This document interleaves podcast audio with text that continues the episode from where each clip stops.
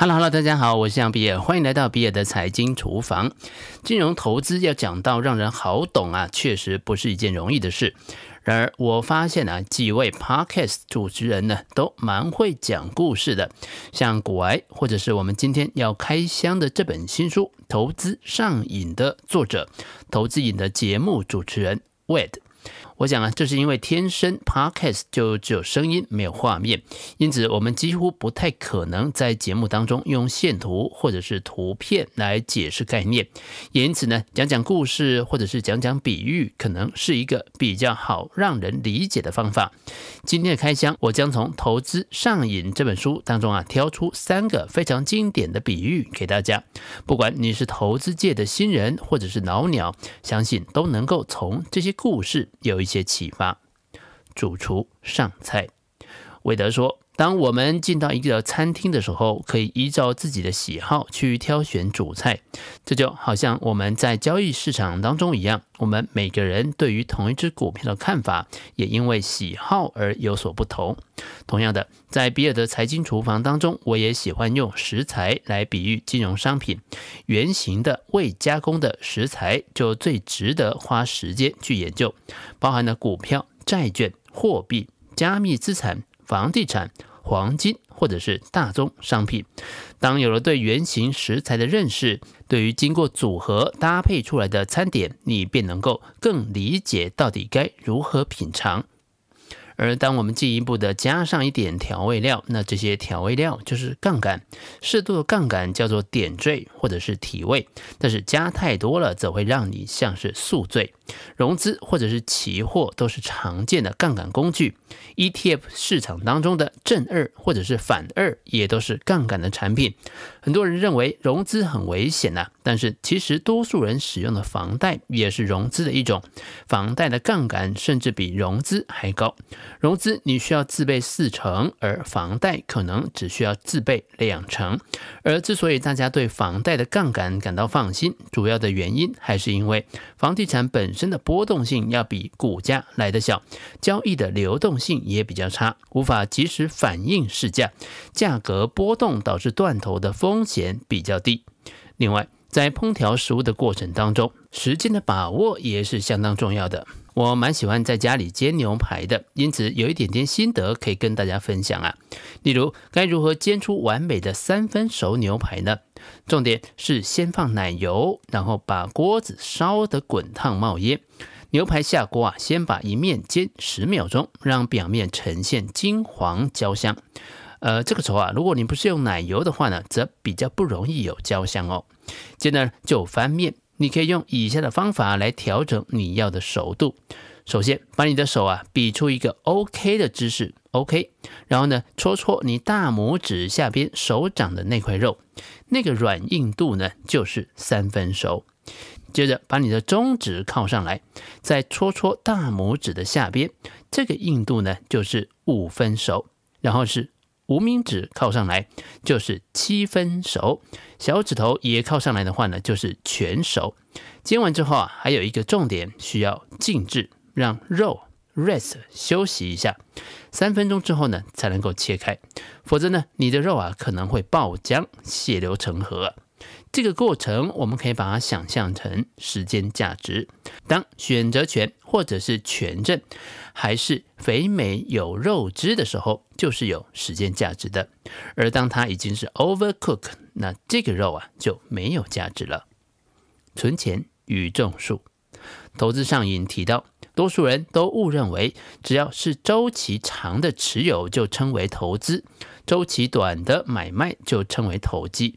但是如果原本一档股票是以长期持有的角度买入，但却在短短的一年之内呢翻了十倍，此时投资人认为价格已经过度反应利多而决定卖出，那么这个时候到底是投资还是投机呢？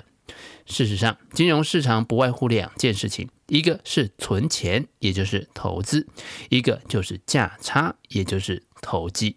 长期的存钱就像是种树一样，从树苗到成长过程当中需要三元素，也就是阳光、空气、水。水源很容易理解啊，种树的过程当中，如果随意的停止灌溉，很容易树苗就会夭折的。换句话说，对于资金不足的人，投资绩效并不是你的首要目标，累积资产才是。其次，金融环境随时在改变，通常这种改变是悄无声息而且缓慢的，就像是空气一样。你明明知道它很重要，但却常常忽略它。举例来说，民国八十年的时候，邮局一年期的定存利率是九点五个百分点，而一百一十年只剩下零点七八个百分点了。利率政策的改变就是空气环境的改变，这些改变会影响投资计划，甚至会让我们种下的树苗死亡。接着是阳光，我们可以自己选择种子、持续的灌溉以及有良好的空气，但是我们无法控制阳光的照度。这就好像市场的行情与热度是我们无法控制的，而是由整体金融环境与结构所决定。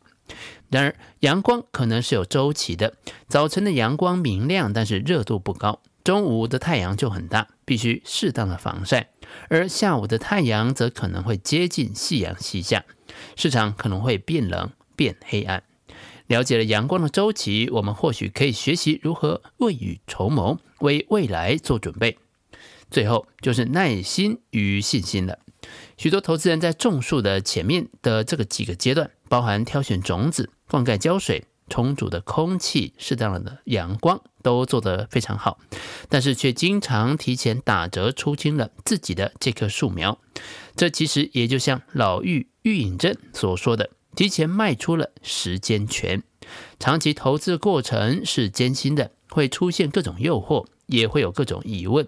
你必须给这棵树足够的时间，让时间去发挥它的魔力。市场的水温。股市的行情就像水的温度一样，股价初期会像冷水般的挤进，当开始慢慢加热，也就是开始上涨的时候，会缓慢的像煮开水般温度慢慢升高，直到预期的好消息发布，价格就会沸腾，像烧滚的热水。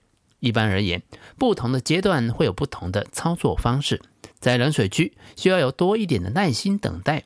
温水区则要有追价的勇气。到达热水区的时候，交易就会变得比较随性了。韦德认为，在贪婪之中保持理性，最直接的方式就是分批买进。当他研究某只愿意投入的个股之后，会将预期投入的资金分成三份，大约是十五个百分点、四十五个百分点跟四十个百分点，在冷水区尝试投入第一笔的部位。并且依照条件跟走势将后面的两笔投入，但是后续买入的两次会观察是否符合以下两个条件，否则就会减码或者是退场了。首先是买入的部位正在获利当中，其次是买进的价格要比前一次来得高，在价格冷的时候。尽可能的去收集相关的资讯，不论好坏都整理起来阅读，同时将可能的投资标的放进自选股当中来观察。过程当中可以小比例的投入十五个百分点的资金去尝试，避免价格突然离开了盘整区间而产生了没有参与到的心理遗憾。当股价正式突破高点的时候，则观察股价是创历史新高还是波段新高。如果是历史新高，则会将观察的时间拉长，确认趋势没有改变的时候，才会将原先设定温水区的资金比例百分之四十五投入。此时呢，这个投入的部位啊，就已经会来到百分之六十了。温水区的退场点会由价格来做判断。停损点通常会设在整体账户开始转为亏损前退场。退场的时候，即使过程当中已经花掉了我们不少的机会成本，但是由于本次的交易可能会是一个失败的交易，因此也不必有太多的纠结。毕竟市场的价格才是唯一正确的答案。而如果股价如预期般的推升上去，渐渐的脱离成本区。不管是百分之二十或者是百分之三十的涨幅都可以，就会来到热水区。热水区的股价通常每日的震荡幅度会变大许多。此时可以观察整体账户脱离成本区间有多远。假设股价真的扶摇直上不回头，大可将剩下的百分之四十的部位去寻找其他冷水区的股票，在股价爬升的过程当中，如果遇到系统性的大跌的时候，则可以将剩余的百分之四十投入。但是如果在整体市场回稳之后，又再创了一次新高，价格会爬升的更快，此时就只剩下卖出的动作了。至于怎么卖呀，其实都无所谓了，因为获利空间已经拉大了。总结来看，在操作上，冷水区关注时间，温水关注价位，热水关注数量。在心态上，冷水客观淡定，温水主观勇敢，热水理性随性。最后，我自己在讲课的过程当中，常遇见许多投资人急切的想要学习更多的操作方法，想要学习如何当冲，又想要学习基本面的判断，也想要知道疯狗流是怎么操作的。事实上，大多数的投资人并非不懂得如何交易，而是懂得太多，导致这些方法在执行的过程当中互相打架。最常见的谬误就是在左侧交易与右侧交易当中产生矛盾。左侧交易的概念是在下跌的过程当中，以自己的主观的想法分批向下买进，属于逆势投资；而右侧交易的概念就是在价格突破整理区上涨到新高的时候，达到买入条件，然后开始积极交易，属于顺势投资。左侧投资的重点在于资金的控管，分批投入。而右侧投资则需要勇敢追高，而且是越涨越买，甚至脱离基本面该有的评估。不论是左侧或者是右侧，重点是必须找到一个适合自己个性的方式，然后一以贯之的去执行交易策略。否则，不论你学了多少的市场招式，但没有一个统一的心法的时候，最终是要走火入魔的。以上就是比尔的财经厨房想要提供给你的，让我们一起轻松过好每一天。我们下次见，拜拜。